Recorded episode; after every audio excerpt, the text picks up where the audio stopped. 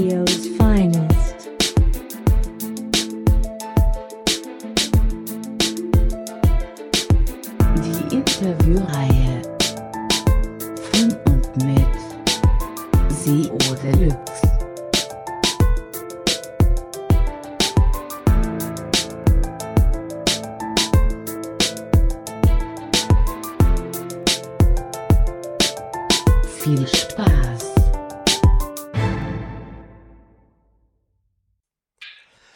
So, herzlich willkommen zu äh, einer wunderbaren neuen Sendung, der 18. Ausgabe von SEOs Finest. Wir nä- nähern uns also mit Riesenschritten der 20. Sendung. Ich bin äh, extrem stolz. Hier wieder am Mikrofon für euch äh, Marcel Charkösi, aka SEO Deluxe im virtuellen Studio. Und heute habe ich einen ganz, ganz, ganz besonders tollen Gast, wo ich mich wirklich extrem drüber freue. Jetzt muss man natürlich sagen, dass wirklich jeder Gast bei SEOs Finest extrem toll und wichtig bisher ist, aber heute ist mir ein ganz dicker Fisch sozusagen ins Netz gegangen. Und äh, ich finde super, dass es geklappt hat, ja. Und habe ihn wirklich hier heute persönlich im Studio sozusagen. Er ist bekannt als die Lichtgestalt im SEO, ja. Es ist natürlich kein geringerer, ihr habt es schon erraten, als Johannes Sistrix Boys. Hallo Johannes. Ja, hallo Marcel. Also wie gesagt, ich finde es extrem cool, dass du da bist, dass du dir die Zeit genommen hast. Das ist inzwischen Samstagabend, wo wir aufnehmen. Richtig. Genau. Und da wir auch beide Familie haben, die Kinder sind jetzt im Bett, jetzt haben wir ein bisschen Zeit, können wir in Ruhe hier eine Sendung aufnehmen. Genau. Dann fangen wir auch schon gleich an. Also Johannes Beuys heute bei mir in der Sendung. Wir wollen natürlich extrem viel über ihn erfahren, weil ihr habt ihn natürlich schon hundertmal gesehen auf den ganzen Messen, wo ihr dann aber auch gesehen habt, dass der Johannes gar nicht so viel redet meistens, also jedenfalls nicht so einen Redeanteil hat wie ich jetzt hier gerade. Und deswegen ist es so ein bisschen schwierig eigentlich, da was über den Menschen zu erfahren. Also wie tickt er so, wie ist er so drauf? Er ist halt doch schon so ein ruhiger, würde ich sagen. Johannes, was sagst du dazu? Ja, stimmt wahrscheinlich. Ist wahrscheinlich einfach vom Persönlichkeitstyp schon so, dass ich niemand bin, der mich irgendwie regelmäßig in den Vordergrund drängen muss. Richtig, also ich habe ganze Messen erlebt, wo du halt wirklich vorne saßt und dann irgendwie zwei Sätze gesagt hast. Naja, also ich, ich finde halt auch prinzipiell den Gedanken, dass man nur was sagen sollte, wenn man auch was zu sagen hat, ganz gut. Das ist ja leider in der Branche nicht ganz so weit verbreitet. Würde ich mir aber schon wünschen, dass es sich vielleicht ein bisschen mehr durchsetzt. Da hast du vollkommen recht. Da kann ich mich noch erinnern aus meiner Anfangszeit, wo ich dann einen SEO-Blog hatte. Da habe ich auch wild irgendwie alles geblockt und da habe ich einmal eine E-Mail von dir bekommen, wo du geschrieben hast, so ja, das stimmt eigentlich gar nicht so, weil die Zahlen so waren ein bisschen falsch oder da war halt einfach ein Fakt verdreht.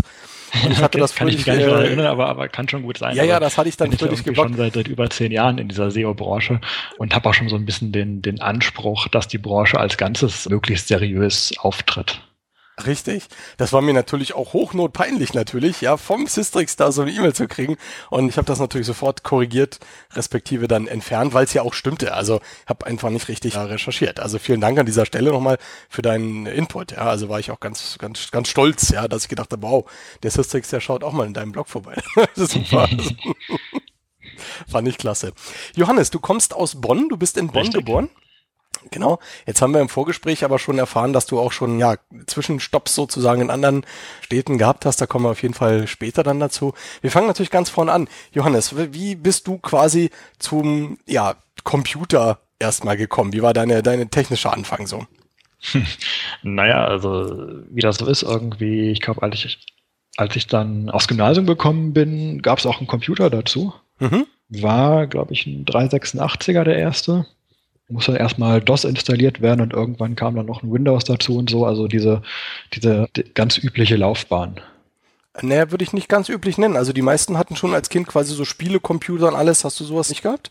Ja, doch, irgend so ein, NES-Ding hatte ich auch, aber hatte ich nie so eine ganz große Liebe für. Okay, also weil ich, ich, ich bin irgendwie kein, kein großer Computerspielermensch. Also ich weiß nicht, wann ich das letzte Mal irgendein Computerspiel gemacht habe. Okay. Und äh, du sagst jetzt gerade Gymnasium, also da ist jetzt natürlich schon, ja, du warst ja schon ein bisschen älter, sag ich jetzt mal. Also da war der PC war dein erster richtiger Computer dann. Ja, genau, genau. Okay. Wie, was hast du damit gemacht? Also war das jetzt nur schulisch oder hast du dann privat dir auch einen äh, besorgen können?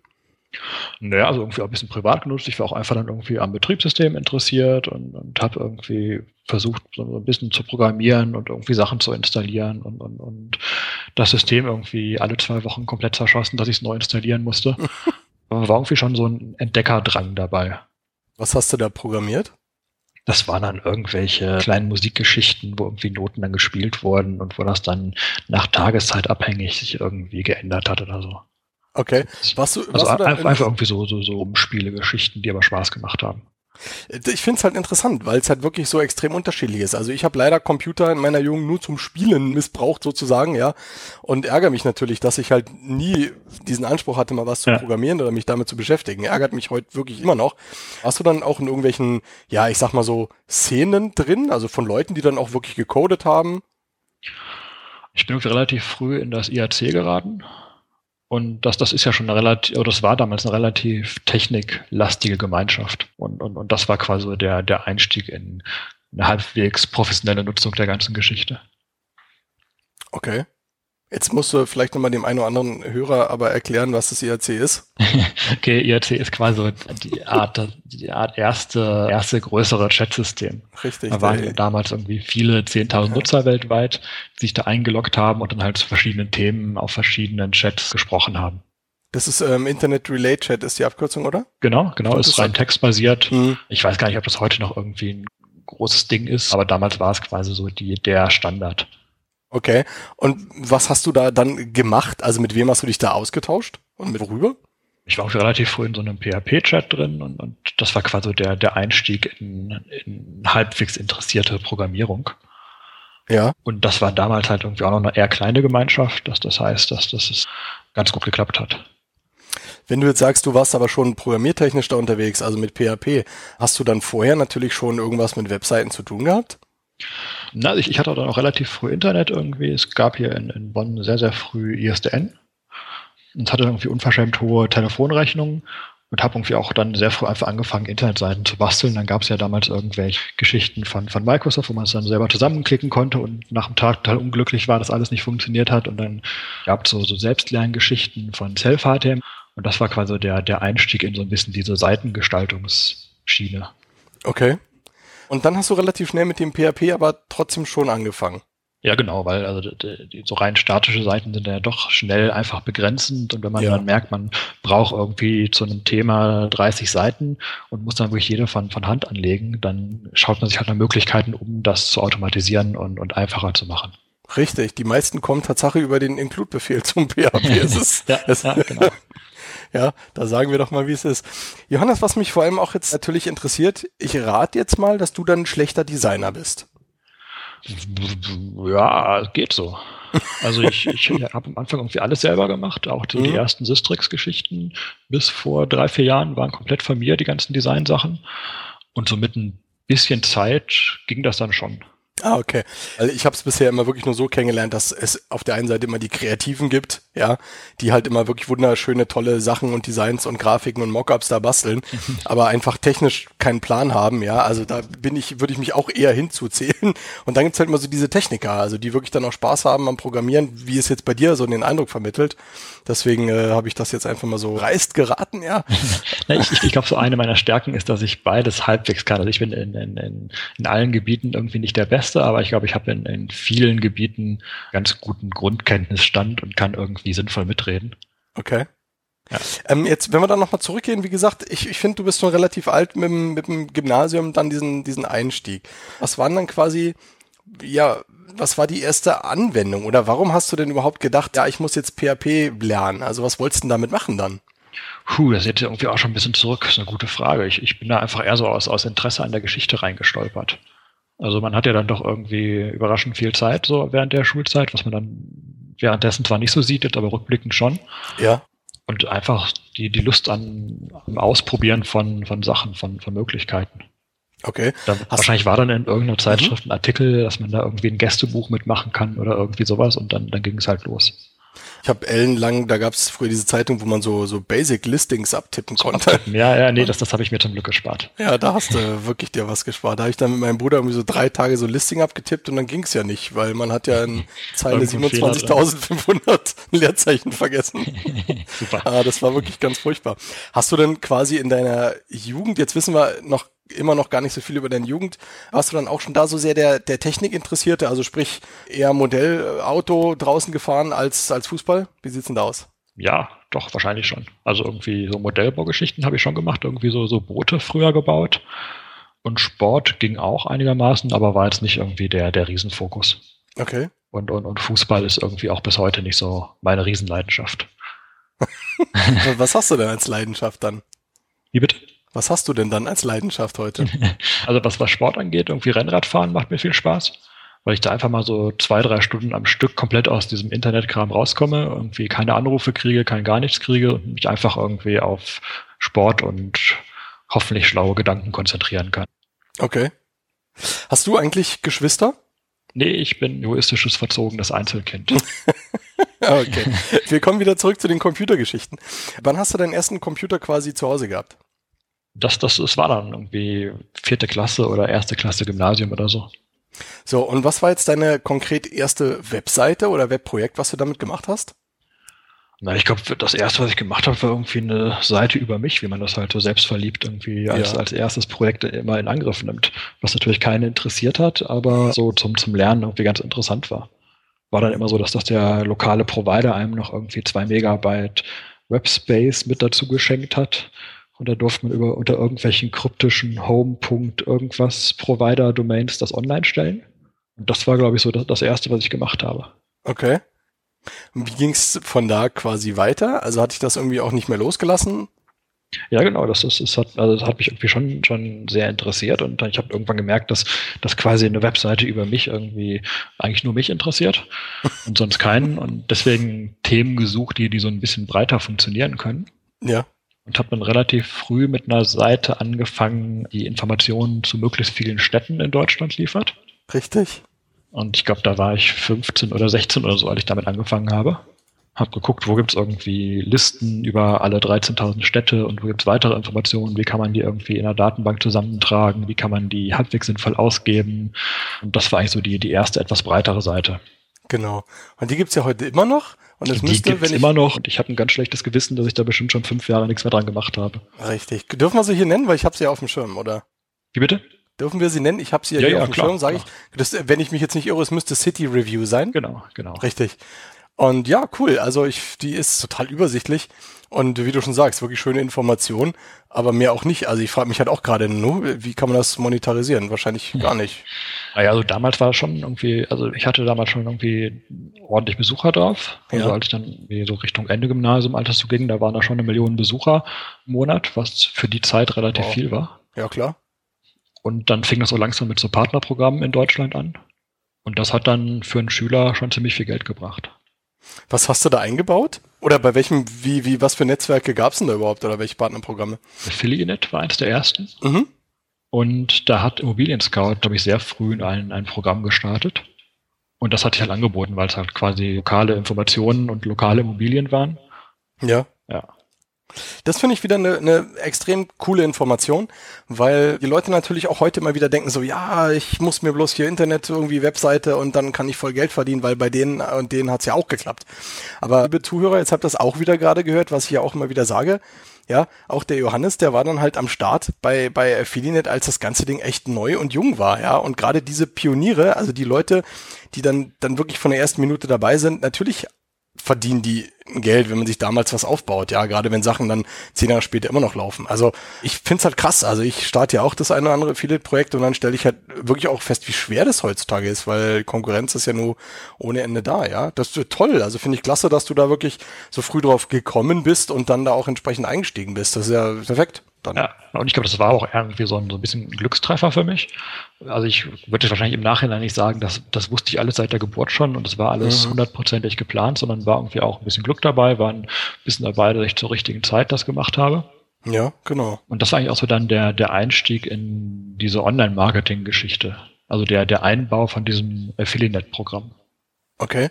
Hast du da noch Kontakte zu, zu Affiliate zum Beispiel? Nee, also ich, ich habe bestimmt, dass das Oder? Konto existiert noch und wahrscheinlich kommen da irgendwie noch jeden Monat ein paar Euro rein, aber ich Ja. irgendwie mache da nichts Aktives mehr. Ähm, Ich greife jetzt mal einfach ein bisschen vor vom, vom Wagenkatalog. Machst du generell noch ein bisschen Affiliate oder sagst du, nee, alles Schmarrn? Klappt einfach leider zeitlich nicht mehr. Also ich, ich Ja. hätte schon noch Lust, irgendwie was anderes zu machen, aber es ist einfach so, dass ich zeitlich so eingespannt bin und dann mit Ja. Familie und irgendwo auch noch ein bisschen Lust auf, auf Freizeit habe und das, das klappt einfach alles nicht. Und da Okay, muss man, klar. muss man Prioritäten setzen und daher leider aktuell nicht. Absolut richtig, ja. Nee, ist ja eine coole Info. Also, wie gesagt, das finde ich schon extrem interessant. Wie es halt immer im Leben ist, zur richtigen Zeit am richtigen Ort sein, dann passt das schon, ja. Und das, das schafft nun mal nicht jeder. Du ist es nun mal. Und deswegen finde ich es halt schwierig, wenn dann auch so Leute kommen und sind dann teilweise auch ein bisschen neidisch oder sagen so, äh, das ist ja, kann ich ja alles viel besser nachbauen. Nein, also, ja, es ist immer einfach alles so zu erzählen, aber es gibt halt auch nur ein paar Handvoll Leute, die es gemacht haben. Ja, und da steht ja auch jedem frei, es besser zu machen. Ja, richtig, aber wie du halt auch schon sagst, manchmal ist es halt einfach Glück und Zufall, dass man halt da was, was, was abgreift, ja, an der richtigen Stelle. Und das ist auch vollkommen in Ordnung. Also finde ich, finde ich super. Wer war denn so, als du deine, deine, deine Webseiten dann quasi gemacht hast, Ja. wer war denn dann so der erste, nee, ich, ich formuliere es mal andersrum. Was, wann bist du das erste Mal mit diesem Begriff so Optimierung, Traffic da in Berührung gekommen? Naja, als ich dann dieses Partnerprogramm von Immobilien Scout eingebaut habe, hat mich irgendwie zwei, drei Tage später der Ron Hillmann angerufen. Der hat damals das Partnerprogramm gemanagt. Ja. Und mich zum Abendessen eingeladen. Und dann saßen wir, glaube ich, zwei Tage später beim Abendessen. Und das war quasi der, der richtige Einstieg in dieses Online-Marketing-Thema dann. Okay, jetzt muss ich natürlich nachfragen, also den Ron Hillmann, die wir natürlich an dieser Stelle schön grüßen, den, den alten Yachtiko. Warum hat er dich denn zum Essen eingeladen? Weil ich, glaube ich, damals relativ großer Partner auf einmal war mit dem, mit dem Einbau von diesem Code. Ah, okay. Gut, das ist ja interessant, weil ich habe hier eine Vielzahl von Affiliate-Programmen, aber mir schickt nicht mal einer einen Burger vorbei. Ja, aber wie gesagt, das war, war irgendwie 2002, das war alles noch ziemlich in den, in den Anfängen und wenn man dann Ja. so eine Seite irgendwie mit einer Million Besuchern hatte, die irgendwie Klar. über Google damals schon drauf kamen, dann war das in dem Bereich auf einmal schon, schon eher groß. Na klar, natürlich, das war jetzt auch nur ein kleiner Scherz quasi. Und gab's da nochmal einen, einen Push? Also konnte dir der, der, der Ron äh, da ein bisschen was noch helfen, erklären, zeigen, verbessern oder was, was war das jetzt? Ja, es, es war dann so, dass, dass, dass der Martin Sinner von Idealo auch noch mit dazu kam durch Mhm. Zufall. Und ich war dann irgendwie fünf Tage später bei Idealo im Büro. Richtig, weil für die hast du ja gearbeitet, das Genau. war 2002 sind wir Zwei, jetzt ungefähr. genau, Mitte 2002 war das dann. Mhm. Da hatte ich gerade in dem Sommer Abitur gemacht. Ja, Okay. Was heißt im Büro? Die haben gesagt, komm her, wir haben einen Job oder? Ja, genau. Komm her, passt bestimmt gut zusammen. Irgendwie, du hast ein bisschen Ahnung davon. Wir können dir noch mehr zeigen und dann habe ich da gearbeitet. Okay. Ja, hört sich ja wirklich extrem reibungslos an, also dein Ja, also ich, ich glaube, es, zeigt halt hauptsächlich, dass es nicht groß geplant war. Also es, es, Ja. es war halt, es war halt nie irgendwie der absolute Wille dahinter, selbstständig zu sein und irgendwie mit Webseiten Geld zu verdienen, sondern war halt eher so durch Spaß an dem Thema und Spaß an der Arbeit durch Zufall reingerutscht. Gab's da dein Leben lang irgendwie was anderes, dass du vorher gesagt hast, ne, ich will aber auf jeden Fall Tierarzt werden oder so? Nee, überhaupt nicht. Okay. Also ich, ich, hatte auch ehrlich gesagt bis, bis zum Abitur keine Ahnung, was ich danach machen würde. Ja. Ja, gut, das geht ja vielen so einfach. Also, oder beziehungsweise man hat ja Interessen einfach in seinem Leben, die sich dann im Laufe der Ausbildung oder Schule oder sonst sich dann einfach entsprechend ändern, weil man ja auch einfach reift und dann, das ist ja okay, ist ja vollkommen in Ordnung. Also ich finde es auch wichtig, dass du halt was machst oder dass jeder Mensch generell was macht, worauf er einfach Bock hat und sich identifizieren kann. Du musst nicht der absolute Überflieger in deinem Job sein, aber du musst einfach Spaß dran haben, weil nichts ist echt schlimmer, als sich jeden Morgen wie ins Büro zu schleppen, wenn man es nicht will. Das ist ganz furchtbar und leider müssen das halt auch Menschen machen. Ja, äh, gut. Also von daher ist es echt cool, wenn man natürlich seine Passion, sein Hobby, seine Leidenschaft, sein Wissen in, in einen Job investiert und dann ist man eigentlich da auch gut und erfolgreich, ne, würde ich schon sagen. Ja, das stimmt. Klasse. Hört sich auf jeden Fall sehr spannend an. Jetzt haben wir wieder gerade einen Riesensprung gemacht. Das heißt, Ja. wie alt warst du jetzt? 2002 bei Idealo warst du? Genau. Das musst du mir jetzt sagen? Das weiß ich gar nicht. Wie bitte? Ich, Das musst du mir wenn, jetzt wenn, sagen. wenn wir beide sprechen, dann, dann höre ich dich nicht. Ah, okay, Entschuldigung. Ich habe gesagt 2002, wo du bei Idealo warst. Genau. Wie alt warst du denn dann da? Jetzt muss ich überlegen. Ähm, ich war noch nicht mal ein Jahr da. nee, die Frage war, wie alt du da warst. Ach, alt. Ich, wie gesagt, irgendwie Übertragungsgeschichte, es ist ein Problem. da war ich dann 19. Ah, okay. Also schon doch jetzt sehr jung. Und haben die dich quasi bei Idealo gleich in der entsprechend leitende oder, oder gab es da überhaupt schon so eine richtige Online-Marketing-Position gesteckt? Oder was warst du da dann offiziell? Naja, Idealo waren, glaube ich, irgendwie fünf festangestellte Leute in einem großen Raum. Also Ah, okay. war auch nicht so die, die, die Geschichte, die man, die man sich heute so denkt. Aber man muss ganz ehrlich sagen, Idealo ist schon ein ganz krasser Inkubator, oder? Ja, auf jeden Fall. Also, wie gesagt, du warst da, dann war der Markus Tober da, Genau. dann war der Nils Kambach da, Ja. den wir äh, äh, grüßen. Und jetzt ist, wer ist jetzt da? Jede Menge schlauer Leute. Wer ist denn jetzt bei Idealo? Jetzt habe ich gerade, wer ist denn. Ja, die Zuhörer schimpfen bestimmt. Wer ist jetzt CEO bei Idealo im Moment? Ich hab's vergessen. Tatsache. Wer ist denn da jetzt? Irgendeiner ist doch da hingegangen. Hm. Okay, schreibt's in die Kommentare, äh, scheltet mich auf jeden Fall. Wie gesagt, waren ein Haufen schlauer Leute da und haben da ganz viel tolles Zeug gemacht. Ja, finde ich, finde ich klasse. Hast du Kontakt noch mit dem äh, Markus Tober gehabt oder habt ihr euch da überhaupt kennengelernt? Ähm, nee, das, der war irgendwie dann ein Stück nach mir da und wir haben uns da gar nicht kennengelernt. Ja, okay, okay. Jetzt bist du wie lange gewesen bei Idealo? So ein Dreivierteljahr ungefähr. Das ist ja nicht wirklich lang. Was ist da passiert? Naja, ich, ich habe halt irgendwie gesehen, dass man auch außerhalb von Angestelltenverhältnissen viel Geld verdienen kann. Ja, gut. Erzähl uns da mehr von. Nee, es es war irgendwie schon eine relativ wilde Zeit. Es gab irgendwie noch kein, kein Spam-Team in Dublin und man konnte viel, viel Geschichten im deutschsprachigen Google, Google-Index machen. ja. Und da war es einfach wirtschaftlich sinnvoll, dass ich meine Zeit für meine Projekte nutze. Jetzt werden natürlich einige Leute das wissen wollen. Hast du denn böse Geschichten da gemacht oder wie hast du denn da dein Geld verdient? Ja, mit was? Also MFA-Seiten oder was, was Kredit und Dating oder was musste man da machen? Nee, also ich, ich habe irgendwie relativ viel im Hotelbereich damals gemacht. Also wenn man irgendwie dann nach Hotel und Stadtname gesucht hat, Mhm. das, das hat sehr gut geklappt.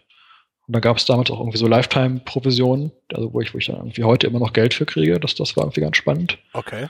Hab viel mit so Pseudosuchmaschinen gemacht, wo man, wo man quasi irgendwie eine, eine Suchmaschine gebaut hat, die dann eigentlich nur mit, mit Google-Anzeigen voll war und irgendwie noch so ein Miva Backfill drin hatte und die dann wieder in Google reingehauen hat. Das, das hat eine Zeit lang sehr, sehr gut funktioniert. Es war einfach Austesten von Grenzen, die der Google-Algorithmus damals noch nicht so hatte wie heutzutage. Ja, richtig, richtig.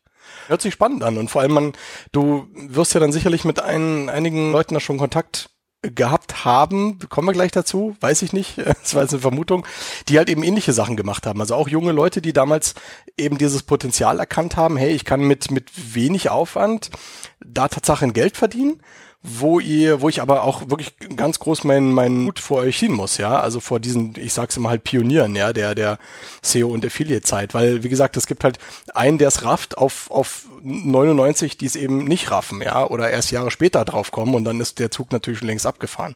Ob das jetzt, weiß nicht, super Geheimwissen damals war oder halt wirklich einfach Zufall, ist ja auch völlig egal und dahingestellt.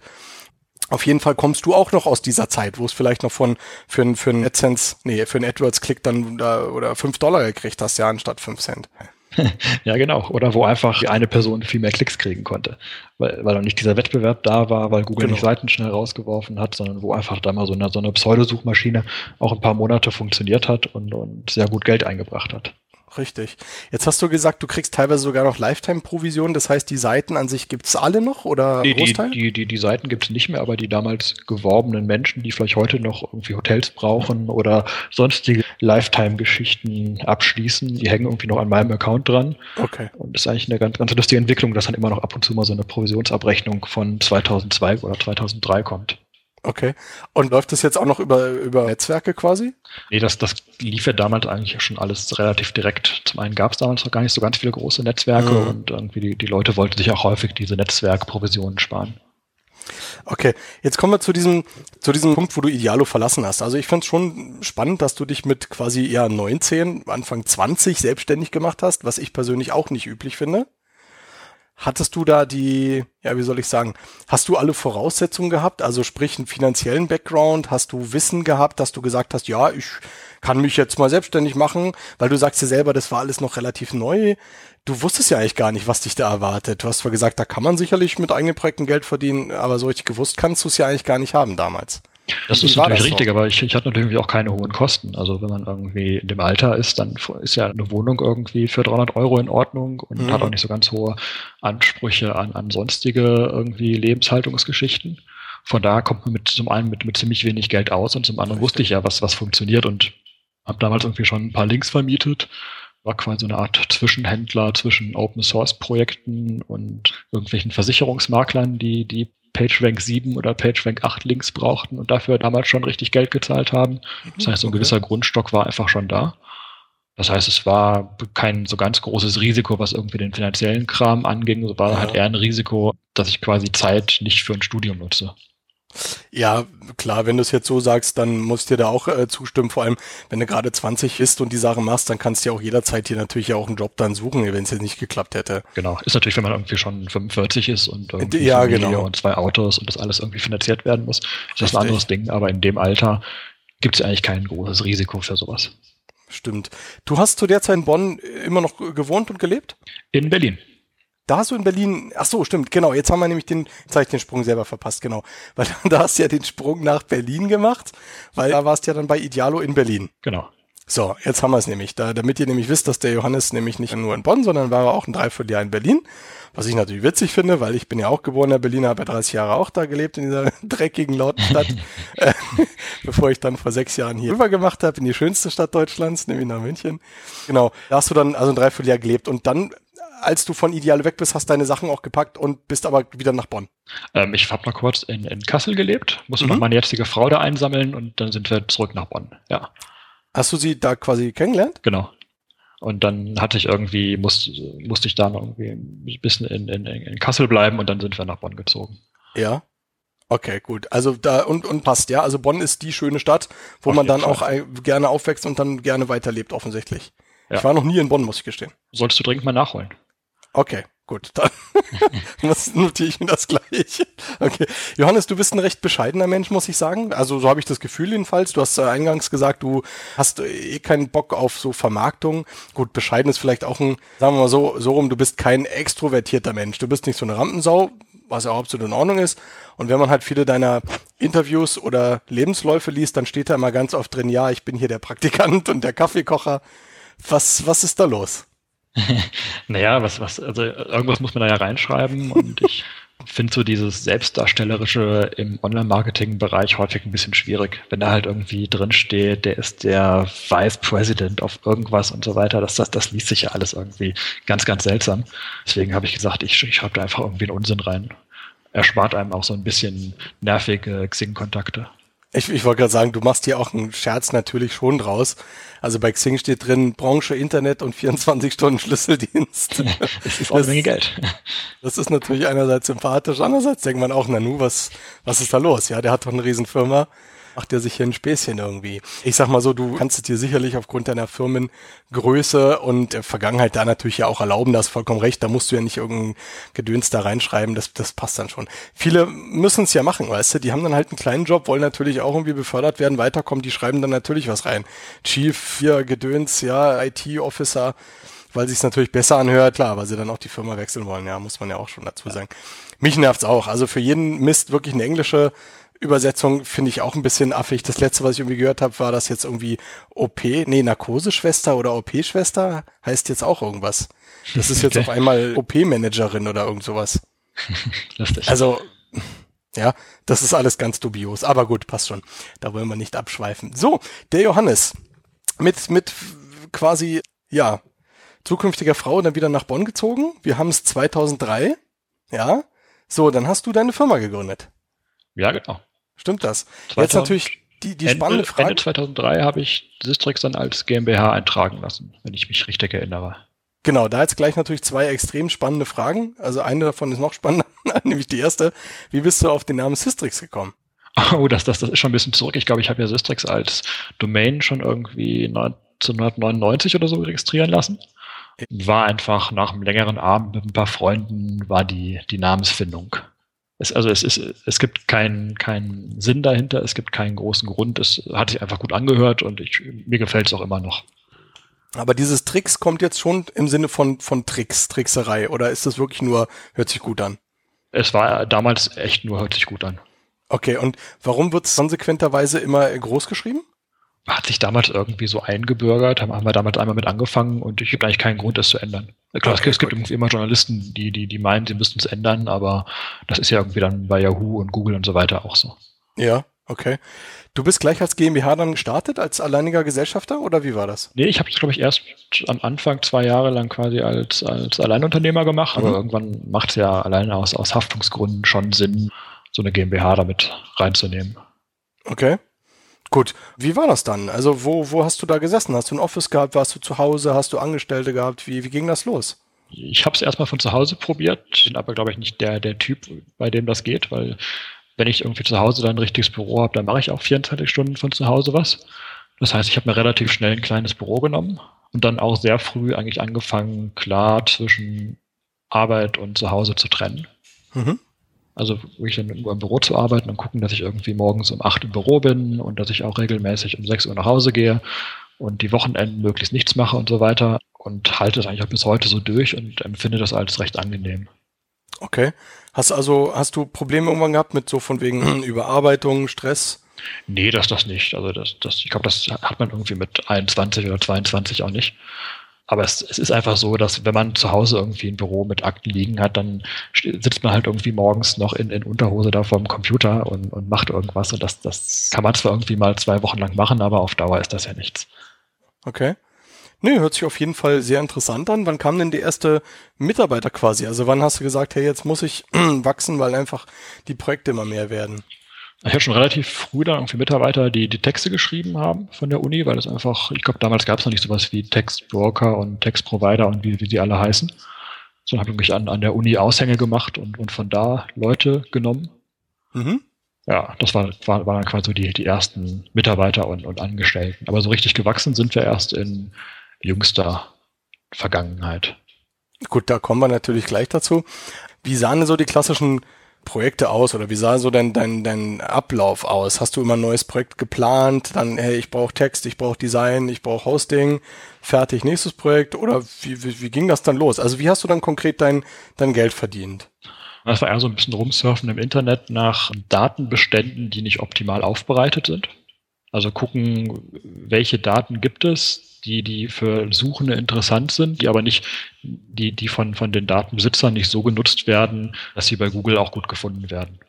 Hast du da ein konkretes Beispiel, damit es nicht so abstrakt ist irgendwie für uns oder lieber nicht sagen? Ich habe eine Zeit lang so Newsgroup-Geschichten gut in Google dargestellt. Mhm. Also da, Google hatte zwar selber irgendwie so eine Geschichte und es gab so ein paar Seiten, aber das waren dann irgendwelche mit CGI und 3000 Parametern dran und, und Session-IDs und was weiß ich. Deswegen habe ich das mal gemacht. Und halt mit, mit richtig schönen URLs und ordentlicher Seitenstruktur und so. Und das, das hat irgendwie, glaube ich, zwei, drei Jahre sehr gut funktioniert.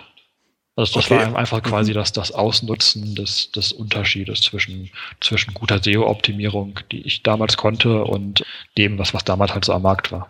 Klar. Ich finde, da spricht ja auch absolut nichts dagegen. Also das ist ja heute noch so, wenn man sich halt einen Bereich rausguckt, der wirklich noch nicht abgedeckt ist von der, von der, naja, Konkurrenz, also einfach von Leuten noch nicht abgedeckt ist und man macht da wirklich ein qualitativ tolles Portal dann draus, ja, mit super Informationen und Gedöns. Warum denn nicht? Also ich meine, da hat ja auch irgendwie jeder was von, ja, hast ja schon. Wobei heute ist halt so ein bisschen das Problem, dass es in der Regel Google selber machen wird. Richtig, solange es jetzt nicht irgendeine kleine Nische da ist, ja. Ja, genau, klar. Die Projekte, ich hatte es vorhin schon gefragt, die du dann damals jetzt gemacht hast bei Systrix, die gibt's aber schon noch, oder? Sie sind, glaube ich, zum größten Teil noch online, aber die werden jetzt nicht aktiv betreut und sind irgendwie auch alle nicht, nicht mehr so, dass da nennenswert Besucher draufkommen. Ja. Okay, und äh, wie hat sich dein Business Case dann quasi verändert in der Zeit? Ich habe dann auch irgendwie relativ häufig zu so Consulting-Geschichten eingeladen, habe dann ein, zwei Jahre lang viel Consulting gemacht fand das auch sehr interessante Zeit, habe irgendwie viele Firmen kennengelernt, habe hab, hab interessante Geschäftsmodelle kennengelernt, habe aber dann letztendlich gesehen, dass man häufig gleiche Probleme löst. Also egal, ob man jetzt in Verlag A oder in Verlag B kommt, eigentlich haben sie alle das, das gleiche Problem und wenn man das Problem einmal gelöst hat, diese Runden bei unterschiedlichen Auftraggebern immer wieder von vorne zu drehen, war dann irgendwann nicht mehr so interessant. Okay. Und, und das war dann eigentlich so der, der Grund, warum ich mich mit der Toolbox beschäftigt habe. Genau, da kommen wir jetzt natürlich zur Toolbox. Jetzt haben wir welches Jahr? 2000? 2007, wenn ich mich nicht irre. Sieben. Okay. So, das heißt, wir fassen jetzt nochmal zusammen. Du hast deine ganzen Projekte schon gehabt, du hast dein Office gehabt, dein, deine Mitarbeiter vielleicht oder halt dein Team irgendwo schon. Genau. Und als Consultant und dann, wie gesagt, diese Toolbox, war das jetzt schon so eine Idee, die du länger hattest oder kam das Tatsache aus diesem, diesem Consulting-Bedarf jetzt raus? Na, also ich, ich war ja schon immer so eine Art Datennerd und habe irgendwie viele Daten rumliegen gehabt und aufgehäuft und in ganz seltsamen Formaten auf der Festplatte gespeichert und, und daraus ja auch mein, mein Blog betrieben. Ich habe jetzt heute nochmal nachgeguckt. Das gibt es ja auch schon seit, seit 2003, das ist das Systrix-Blog. Das heißt, wird dieses Jahr zehn Jahre alt. Ja, cool. Und habe da ja damals schon irgendwie immer eher datengetriebene Postings gemacht und, und, und datengetrieben gezeigt, was können wir so und, und welche, welche Möglichkeiten erschließen sich eigentlich aus der Datenanalyse. Ja. Und das war dann eigentlich so die, der, der Ursprung der Toolbox, weil ich, ich hatte halt diese ganzen Daten, aber musste irgendwie, wenn ich irgendwas rauskriegen wollte, immer erstmal selber gucken, in welchem Format liegen die und wo liegen die und wie kriegt man jetzt das Ergebnis raus, was man haben will. Und habe mich dann einfach einmal hingesetzt und quasi möglichst viele von diesen Daten in ein einheitliches Format gebracht und in, mit einem möglichst simplen Interface vereint. Richtig. Und dann kam die Toolbox auf den Markt und das war ja, ja, schon eine kleine Revolution, muss man ja sagen. Ja, ich glaube schon, dass, dass wir rückblickend quasi die, die Art, wie so SEO-Analysen angegangen werden können, verändert haben. Ja, ja, ja. Also ich kann mich da noch echt wirklich gut dran erinnern, also an, an 2007 dann und das war schon echt eine ganz spannende Sache, wo das jetzt äh, auf den Markt kam und dass die Leute dann wirklich extrem auch diese Insights dann auf einmal hatten und ich denke mal, ihr habt auch ziemlich schnell ziemlich viele Kunden dann bekommen, oder? Also ich glaube, wir haben auf jeden Fall sehr gutes Feedback von, von den Nutzern erhalten weil das, weil quasi ja. die, die Benutzbarkeit sehr gut war und man nicht, also dass das Vorgehen vorher von der Software war ja immer so, dass man ein Projekt anlegen musste, dass man irgendwie seine Keywords anlegen musste und dann erstmal warten musste, bis irgendwas passiert ist. Dann musste die, die Software diese Keywords irgendwie erfassen und dann musste irgendwas ausgewertet werden und so weiter. Und wir waren ja die Ersten, die einfach oben eine Suchfunktion hatten, wo man eine Domain eingibt und dann hat man sofort irgendwie nach ein paar Sekunden Ergebnisse für diese eine Domain bekommen. Richtig. Und ich glaube, das war eigentlich so der, der Schlüssel zum Erfolg. Auf jeden Fall ganz klasse, das System. Wie du hast gesagt, ihr habt viel Feedback äh, bekommen und äh, nach einiger Zeit kamen natürlich auch andere Toolanbieter dann auf den Markt, die teilweise vielleicht ihr Tool ja auch gleichzeitig entwickelt hatten oder schon vorher, aber irgendeiner ist halt immer dann auch zuerst am Markt. Das ist ja auch ganz normal. Ich will jetzt auch nichts Falsches erzählen, aber du warst als erster mit einem SEO-Tool am Markt, oder? Ist das richtig? Nicht mit SEO-Tools gab es ja irgendwie schon, schon immer. Es gab irgendwelche ja, welche Softwaregeschichten, die man installieren ja, ja. musste. Es gab irgendwelche Geschichten, die, die serverbasiert waren, aber also halt in dieser Art, Richtig. in diesem, wir sammeln erstmal Daten und die kann man dann später auswerten, waren wir die Ersten, ja. Und da jetzt natürlich auch die Frage, als dann diese anderen, oder nee, wir müssen jetzt noch ein bisschen weiter zurückgehen. In deiner ganzen SEO-Zeit, also wo du Projekte einfach gemacht hast, wen hast du denn da so an, an SEOs kennengelernt, an Leuten? Und also viele oder wenige? Naja, die, die ganze Szene war damals ja einfach deutlich kleiner. Es mhm. gab ja, glaube ich, irgendwie ab 2004 diese, diese Abacus-Pub-Geschichte in dem, in dem Keller. Und ich glaube, da waren beim ersten Mal vielleicht 50 Leute. Und okay. das waren wahrscheinlich auch so die meisten SEOs, die es in Deutschland gab. Und ja, wie hast du dich da gefühlt? Also hast du da gleich Kontakte geschlossen oder sagst du, oh nee, mit denen will ich gar nichts zu tun haben? Ja doch, man, das, das waren ja irgendwie größtenteils schlaue und nette und interessante Leute. Richtig. Und zum ersten Mal habe ich zum Beispiel den, den Randolph Jorberg kennengelernt mit seinem Gully damals. Hm. Der Friday Night war noch dabei und so. Also es, es war Spaß irgendwie eine lustige Gruppe. Okay. Und genau deswegen jetzt die Frage dann, die ich vorstellen wollte, nämlich als dann diese anderen Toolboxen kamen und andere Anbieter, die eben ähnliche Produkte haben, wie sieht's da? Waren es dann schon Bekannte von dir, Kollegen, vielleicht sogar Freunde oder gab es dann da so ein bisschen Stress? Bekannte waren es nicht, Freunde auch nicht, dass die werden einfach erkannt haben, dass es irgendwie ein gutes Konzept ist und wollten das halt auch machen. Wie sieht's heute aus? Man spricht ja auch immer gerne von diesem, also ich will jetzt natürlich nicht zu lange auf der Toolbox rumreiten, wir wollen ja über dich noch äh, was hören, aber man spricht ja heute auch immer so ein bisschen so, ja, Krieg unter den Anbietern und jeder versucht den anderen äh, auszustechen. Da gibt's dann auf den Konferenzen vielleicht auch schon mal einen oder anderen Seitenhieb, was völlig normal ist, ja. Also ich stelle mir vor, da sitzen Coca-Cola und Pepsi halt an einem Tisch, ja. Das passt ja auch, belebt ja auch das Geschäft. Wie gehst du damit um? Stört dich das oder sagst du auch, das ist ganz normal? Das sehe ich eigentlich alles relativ entspannt. Also es gibt einfach Leute, mit denen kann man gut arbeiten, mit denen kommt man gut aus. Und es gibt Leute, die, die sind halt irgendwie, haben, haben einen anderen Antrieb hinter ihrem Denken, mit denen kommt man nicht so aus, aber so ist das halt. Das hast du jetzt gerade sehr schön gesagt. das finde ich sehr. Also man merkt auf jeden Fall, dass du ein extrem ruhiger und entspannter Typ bist, was ich jetzt auch natürlich sehr sympathisch finde. Und wahrscheinlich auch nicht jemand, der leicht auf die Palme zu bringen ist. Grad also muss auf jeden Fall schon ein bisschen was passieren. okay. und, ich und hier, wird wahrscheinlich hier, auch nicht irgendwie businessgetrieben ja. sein. Okay. Ich habe im Internet natürlich noch ein bisschen geschaut, noch, noch Seiten. Wir hatten jetzt diese, diese alte City Review Seite gesehen. Und dann habe ich halt einen Haufen Blogs so gefunden, irgendwie, keine Ahnung, ImmoSearch, Digicam, Gedöns. Passt ja alles. Also es sind ja ganz normale Projekte, Ja. die, die du gemacht hast, ja auch toll und super und schön geschrieben alles. Genau. Jetzt muss man natürlich fragen, nee, andersrum. Genau, da habe ich noch was Tolles gefunden und zwar bei der Foto-Community habe ich die noch gefunden. Du scheinst zu fotografieren und zwar gerne und sogar ganz gut. Architektur, Städte, Amerika sehe ich hier, ein Erdmännchen. ja, genau. Also das habe ich auf jeden Fall früher mal irgendwie intensiver gemacht. Ja, Jetzt toll. aktuell ist, ist die Zeit leider nicht ganz so da, wie ich mir das wünsche, aber habe ich viel Freude dran gehabt, einfach so den, den Blick zu entwickeln, was welche Bildausschnitte gut funktionieren können und dann auch später das so möglichst halt in digitalen Pixeln zu haben, wie man es da gesehen hat.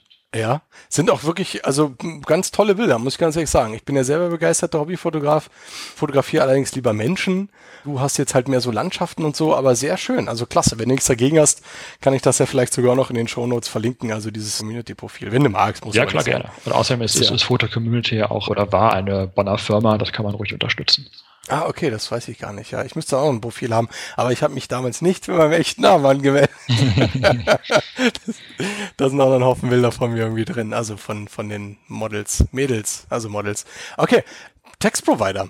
Du bist, du bist, du, Moment, wo ist das hier? Genau, bei Textprovider im Fachbeirat. Nee, doch. Ja, genau.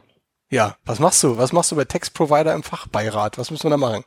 Wir treffen uns zwei, dreimal im Jahr und reden über alle möglichen Internetgeschichten. Okay. Also ich bin da irgendwie überhaupt nicht beteiligt oder habe davon finanziell irgendwas, aber ich finde die, die Leute dahinter sehr spannend. Ich finde das, das Geschäft interessant. Und das ist halt immer so ein Freitag auf einen Samstag in einem schönen Hotel, wo man mit anderen interessanten Leuten über, über Internetthemen sprechen kann. da jetzt eben nochmal, du hast gerade gesagt, du, du be- beschäftigst dich äh, quasi nebenbei so mehr oder weniger damit. Gibt es noch andere Sachen, die du, die du nebenbei noch machst? Jetzt wirtschaftlich gesehen? Das, das könnte jetzt wirtschaftlich sein, aber auch so Hobby irgendwie. Also du sagst ja selber, du gehst dann auch gerne mal pünktlich halt um 18 Uhr, damit du bei deiner Familie bist, was ich absolut nachvollziehen kann. Dann gehst du halt gerne mal Fahrrad fahren. Aber gibt's dann eben noch so Sachen, wo du sagst, hey, einmal im Monat bin ich noch da und dann mache ich mal das oder so, weiß ja nicht. Also jetzt seit unsere Kinder seit gutem Jahr auf der Welt sind, ist das irgendwie relativ wenig geworden, weil, weil die einfach viel Zeit brauchen, was ja auch sehr Mhm. schön ist. Früher hatte ich viel Spaß an so Modellfluggeschichten. Und zwar bin ich da irgendwie mal über ein Video gestolpert, wo Leute auf so ein Modellflugzeug eine Kamera gebaut haben und das dann über diese Kamera gesteuert. Und das Mhm. fand ich einfach technisch so spannend und interessant, dass ich das auch mal gemacht habe. Und da Ah, habe okay. ich so die letzten vier Jahre immer ein bisschen Zeit reingesteckt und, und rumprobiert. Also mit so einer richtig große Maschine dann oder, oder was ist das? Naja, so, so zwei Meter vielleicht. Na, das ist doch schon ordentlich. Ich wollte mir sowas immer holen, aber da habe ich immer Schiss gehabt, dass man sich da versteuert und das Ding einfach voll auf den Boden kracht. Nein, da, da sind ja mittlerweile recht, recht weitreichende Autopilotgeschichten irgendwie mit reingekommen. Dann kann man einfach so. halt die, die, die Finger von, von der Fernsteuerung lassen und das Ding fliegt von, Automa von, von alleine zu dir zurück und so. Ah, das, okay, das weiß ich gar nicht. Da bin ich ja technisch dann überhaupt gar nicht auf dem Laufenden. Mir nur gedacht, wenn Töchterlein groß ist, dann gibt's halt hier mal so ein, so ein Auto oder so, alles, alles was am Boden ist. Ja, weil an so Hubschrauber und Flugzeug, aber so Autopilot habe ich ja noch gar nicht gehört. Das ist ein interessantes Info auf jeden Fall. Gut, und dann standst du Tatsache da so Samstagmorgen auf dem Feld mit dem, mit dem Zwei-Meter-Flieger. Ja, genau.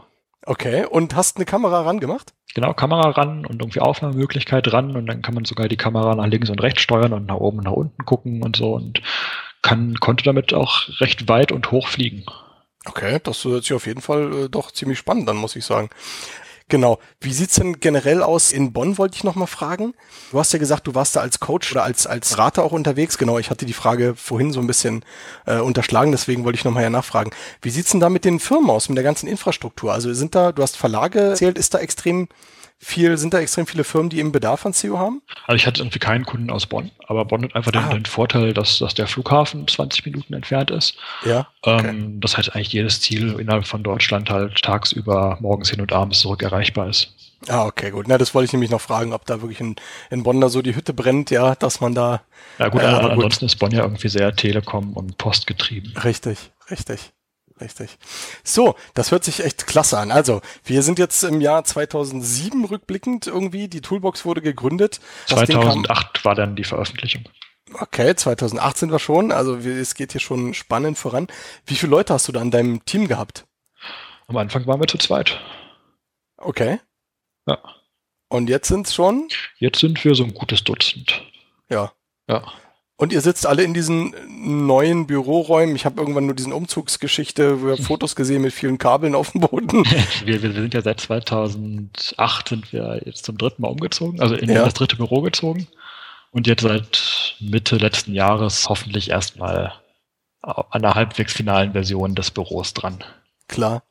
Wir hatten ja, genau, wir haben ja generell gesagt in der Sendung, wir sprechen ja nicht über Geld oder Kunden oder so, das geht auch keinen was an. Was mich natürlich interessiert, finanzierst du dich jetzt quasi dann aber über, über das Produkt Toolbox? Also das ist schon das Hauptprodukt, oder? Was, was, was äh, Systrix ausmacht. Ja, ja, klar. Klar, also du bist jetzt nicht noch irgendwie als Consultant nebenbei unterwegs, das würdest du gar nicht schaffen, vermute ich jetzt mal. Das, das würde ich zum einen gar nicht schaffen. Das wäre, glaube ich, zum anderen den Kunden gegenüber nicht fair. Ja. Und wie sieht dein, dein Tag heutzutage dann aus? Arbeitest du den ganzen Tag an der Toolbox oder gibt schon vielleicht neue Ideen oder Produkte? Na gut, das, das, das, das fließt ja alles irgendwie ineinander ein und auch einfach, Mhm. wenn eine gewisse Anzahl von, von Mitarbeitern da sind, dann ist irgendwie viel Verwaltungsoverhead dabei, es müssen irgendwelche Steuergeschichten gemacht werden, man muss, Ja. muss geguckt werden, ob irgendwelche Lampen richtig angebracht werden und was weiß ich alles. Also es, es kommt ja einfach wahnsinnig viel Kram und das braucht auch viel Zeit. Das heißt, arbeitest du jetzt noch an deinem Unternehmen oder in deinem Unternehmen? Wahrscheinlich noch relativ viel im Unternehmen. Ja. Okay. Ist denn, ist denn irgendwas geplant an, an neuen Sachen? Also sei es jetzt quasi die, die Toolbox, die neue Funktion kriegt oder vielleicht komplett neue Ideen oder Projekte? Gibt es da vielleicht irgendwas, was du uns vielleicht schon verraten magst? Wie sieht's aus? Ist in der Tat so, wir wollen jetzt am Dienstag eine neue Geschichte starten. Und zwar ist es so, dass wir in den letzten Jahren einfach gemerkt haben, dass diese SEO-Branche wahnsinnig groß geworden ist und auch, auch sehr viele Leute einfach reinkommen, die, die mehr Hilfe brauchen. Also die, die, die nicht von, von sich aus irgendwie sagen, ich, ich weiß schon alles und ich lese jeden Abend 30 Bücher und 20 Ja. Blogs zu dem Thema, sondern einfach ein bisschen mehr Hilfe brauchen und einfach einen guten Start in das Thema brauchen. Und da wollen wir jetzt am Dienstag ein Produkt anbieten, das heißt Distrax Smart. Das wird komplett kostenlos sein und wird quasi so eine Art Grundlagen-SEO für Einsteiger bieten. Das ist jetzt auf jeden Fall interessant, weil äh, erstens wollte ich sowas auch vor zwei Jahren starten. Bisher, bis auf die Domain, kann ich aber nichts vorweisen. Und zweitens arbeitet da noch ein Kollege von mir, mit dem ich vorhin gerade gesprochen habe, auch an was ähnlichem. Ist jetzt quasi ein Online-Schulungssystem, kann ich mir Ja. so vorstellen? Nee, also, Also- es ist schon das System, was quasi deine Seite, also du, du gibst deine Domain ein und dann gucken wir uns deine Seite an und geben dir einfach Tipps, was besser gemacht werden können. Und das alles sehr, sehr verständlich dargestellt und, und mit, mit weitreichender Information und weitreichenden Tipps und erklärten Okay. Hintergründen und so weiter. Ah, okay, aber da, also ihr schaut dann Tatsache selber euch die Domains an. Also nicht, nicht wir als Person, Oder- sondern unser, unser Crawler automatisiert. Ja? Und, und die, die Ah, dann, okay. dann checken wir halt die Domains auf mögliche SEO-Fehler, die man finden kann. Okay, also das ist ja natürlich jetzt durchaus ein, ein On-Page-Tool. Da bin ich ja äh, gespannt dann. Klar, On-Page ist ein Thema, aber es ist auch einfach so, dass, dass wir ja ganz viele Informationen und Daten haben, die gar nicht On-Page bezogen sind und die fließen Ja. halt auch mit ein. Schickt mir gerne einen Test-Account. also, Mache ich. Da bin ich doch immer gerne dafür zu haben, auf jeden Fall. Johannes, jetzt ist es ja auch so, du bist ja als Gesellschafter natürlich auch bei mehreren Firmen mit, äh, hängst mit drin. Das ist ja kein Geheimnis, sage ich jetzt mal. Also zum Beispiel bei der Reach Group, ne? Genau. Bist du da auch vor Ort oder ist das jetzt einfach nur eine stille Beteiligung? Wie ist, wie, wie ist da so dein Verhältnis dann quasi? Also operativ bin ich da sehr wenig tätig. Ja. Ja, kurze Antwort. okay, gut. Macht es durchaus Sinn? Also vielleicht jetzt auch für, für andere Leute, macht es durchaus Sinn, sich dann an anderen Firmen vielleicht auch zu beteiligen oder wenn man jetzt gerade irgendwelche Startups hat, dann da möglichst breit zu streuen, überall so ein bisschen mitzumischen? Oder ist es dann Tatsache Weiß mehr, ich nicht. mehr Also damals hat es halt für mich Sinn gemacht, weil das quasi zu dem Zeitpunkt kam, als ich meine Consulting-Geschichten eingestellt habe, um die Toolbox zu starten. Mhm. Hatte schon Sinn gemacht, mit jemandem zusammenzuarbeiten, die diese Consulting-Geschichten übernehmen können. Aber generell halte ich so von dieser Hybris relativ wenig, die viele Leute haben, dass sie zwar noch keine Firma erfolgreich verkauft haben, aber sich irgendwie anmaßen, zehn Sachen gleichzeitig zu können. Also da würde ich mir manchmal einfach wünschen, dass die Leute vielleicht eine Sache richtig machen. Hast du denn schon mal eine Firma verkauft? Nee. Also ich habe bis jetzt ja auch nur, nur, nur Sistrix und bin damit Okay. sehr, sehr zufrieden und habe da irgendwie auch keine Pläne oder Ideen oder, oder Wünsche. Ja, jetzt muss ich natürlich nochmal drauf auch zu sprechen kommen. Ich hab's echt, ich verfolge es wirklich nur so am Rande, aber ich merke natürlich auch, wie jeder andere, dass einfach Google auch anfängt, gerade in Amerika, wir haben es jetzt gelesen, diese Tools da so ein bisschen ihren Zugriffen zu beschneiden, wo viele Leute dann auch gesagt haben, oh, da sieht's ja bei deutschen Tools dann vielleicht auch bald düster aus oder so. Ist das eine Sache, die, die dich irgendwie beschäftigt oder nicht schlafen lässt oder bist du da extrem entspannt? Ich glaube, dass es irgendwie sehr falsch aufgefasst wurde. Also in den USA war ja der mhm. Fall, dass ein paar Anbieter die Daten aus der AdWords API weiterverkauft haben. Also es, okay. gibt, es, es, gibt ja die, die Google AdWords API, wo man einfach Informationen zu, zu Keywords bekommen kann. Richtig. Und in den AGB von dieser API steht halt drin, du darfst die Daten nicht weiterverkaufen. Genau. Und das haben halt irgendwie ein paar Anbieter gemacht und dann hat Google gesagt, lass das bitte.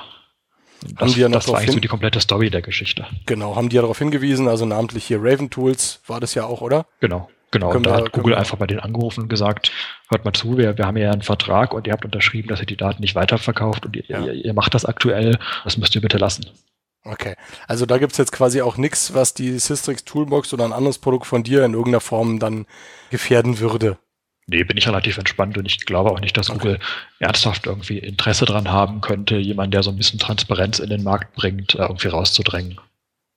Das ist äh, ja schwierig. Also keine Ahnung, man weiß es einfach nicht. Also generell scheint Google ja doch schon äh, Interesse zu haben, irgendwie alles aus dem Internet rauszudrängen, ja, was nicht über deren Konto dann läuft. Klar, wie es mit den Tools aussieht, kann ich mir, kann ich auch nicht einschätzen auf jeden Fall. Ist die Nachfrage immer noch so groß wie vor, vor ein paar Jahren oder sagt man auch, nee, jetzt ist der Markt echt gesättigt, weil wir haben fünf SEO-Tools, ja, und die Leute haben schon alles äh, optimiert und also ist es schon, wie sieht's denn da aus? Naja, ich glaube schon, dass das eine gewisse Sättigung ein äh, irgendwie jetzt langsam kommt, wenn man sich jetzt mal die aktuelle Entwicklung anschaut, die, mhm. wie heißt es, Side Factor, hat jetzt zum ersten, zweiten den Betrieb eingestellt, irgendwie ohne groß was drüber zu schreiben, aber haben einfach den, den Laden dicht gemacht. Okay. Und auch sonst ist es ja eigentlich so, dass, dass dieser ganze SEO-Markt ein eher kleiner Markt ist, wenn man ihn mit anderen Online-Marketing-Kanälen vergleicht. Und wenn man dann noch diesen, diesen SEO-Tool-Markt quasi als, als Submarkt davon sieht, ist er ja noch deutlich kleiner. Da werden sich dauerhaft nicht irgendwie 30 Anbieter tummeln können. Richtig. Hast du einen Plan B quasi? Also wenn du auch sagst, okay, das Ganze funktioniert vielleicht nur noch fünf Jahre, auch dieser ganze SEO-Geschichte und dann ist eh alles durch und die wissen alle Bescheid. Gibt es da aktuell einen Plan B oder wie, weiß nicht, hast du da was? Also es gibt, ich habe nicht irgendwie den, den Plan B in der Schublade, den wir für viel besser halten, weil dann würden wir ihn machen. Aber ich glaube einfach, dass Sistrix hohe Kompetenzen in Datenverarbeitung und Datendarstellung hat. Und ob das jetzt immer zwingend SEO-Daten sein müssen oder andere Daten, muss ja gar nicht feststehen. Das ist auf jeden Fall ein sehr schönes skalierbares Geschäftsmodell, was du dann da hast. Und da bin ich auch absolut zuversichtlich, dass ja, selbst wenn jetzt morgen diese ganze SEO-Markt nicht mehr da wäre, würde es sicherlich den einen oder anderen ja, SEO und Consultant erwischen, aber bei dir mache ich mir da, glaube ich, auch keine Sorgen. Habt ihr aktuell dann noch andere Daten? Also machst, macht ihr da quasi noch, noch andere Sachen außer SEO-Analysen mit irgendwelchen Daten? Na gut, wir, wir haben ja hauptsächlich, also das, das, die, die Hauptarbeitsbelastung von uns ist ja unser Link-Crawler. Ja. Und wir gucken uns ja jeden Monat ungefähr 10 Milliarden Seiten an. Das ist schon eine, ziemlich große Menge. Und schreiben da quasi alle Links raus, aber außerhalb vom, vom Rausschreiben von Verlinkungen kann das Ding ja noch ganz viele andere Geschichten machen. Richtig. Und da ist es schon so, dass wir manchmal in Zusammenarbeit mit anderen Partnern irgendwelche Sa Sachen erfassen, die, die für die halt interessant sind, aber die sonst keine Suchmaschine ah, so okay, findet. Verstehe. Ja, ne, das ist ja auf jeden Fall dann, ja, das ist ein gutes Geschäftsmodell, glaube ich. Das ist auf jeden Fall sehr spannend.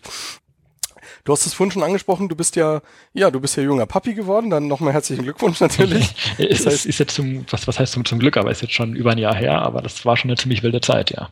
Weil du nicht geschlafen hast, oder was? Weil ich nicht geschlafen habe, weil es irgendwie auch direkt zwei Kinder waren und weil das schon eine ziemliche Lebensumstellung ist.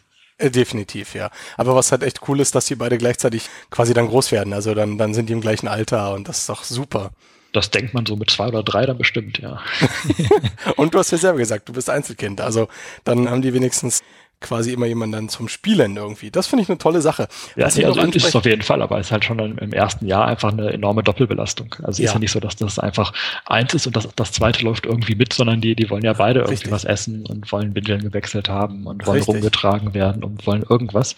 Ja. Und da muss man natürlich irgendwie auch beiden nachkommen und das braucht dann doppelt so viel Zeit. Und am liebsten wollen sie das übrigens zu unterschiedlichen Zeiten, muss man dazu sagen. ja, das, das haben wir aber ziemlich früh trainiert.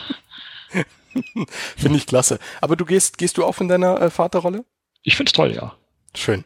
Das ist super. Das ist auch total wichtig, dass man einfach Spaß hat. Und wie gesagt, bei mir auch so meine Tochter, die ist jetzt auch schon fünf und äh, das ist ja Wahnsinn. Die Zeit vergeht so schnell und du wirst dich dann ärgern und dann wirst du sagen, oh Mensch, wie war denn das, wo die noch ein Baby war? Das ist irre, ja. Also es ist wirklich toll. Also kann auch keiner verstehen, der keine Kinder hat. Man kann es gar nicht erklären, wie das ist, wenn man da so einen, so einen kleinen Teppichflitzer hat.